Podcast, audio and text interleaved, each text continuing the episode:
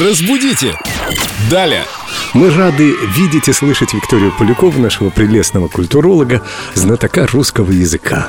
Здравствуйте, Виктория. Есть такое выражение «бирюком жить». Что оно означает? Кто такой бирюк? Здравствуйте. Да, действительно, есть такое выражение.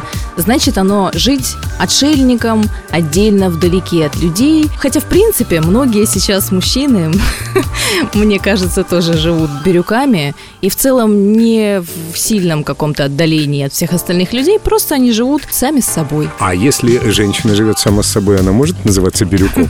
Вообще чаще принято говорить это слово в контексте мужчин. Оно означает волка, тому как раньше называли или волка бирюком, который живет там где-то на задворках и иногда заглядывает к человеку в гости. Конечно, женщина никогда не живет сама с собой, у нее всегда есть котик. У нее есть подруги, у нее Инстаграм. могут быть дети.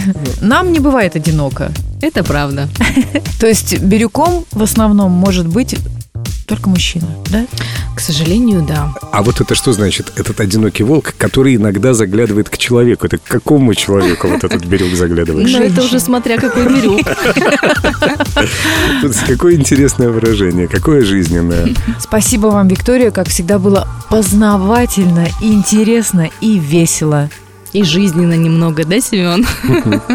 До свидания. У. Разбудите! Далее!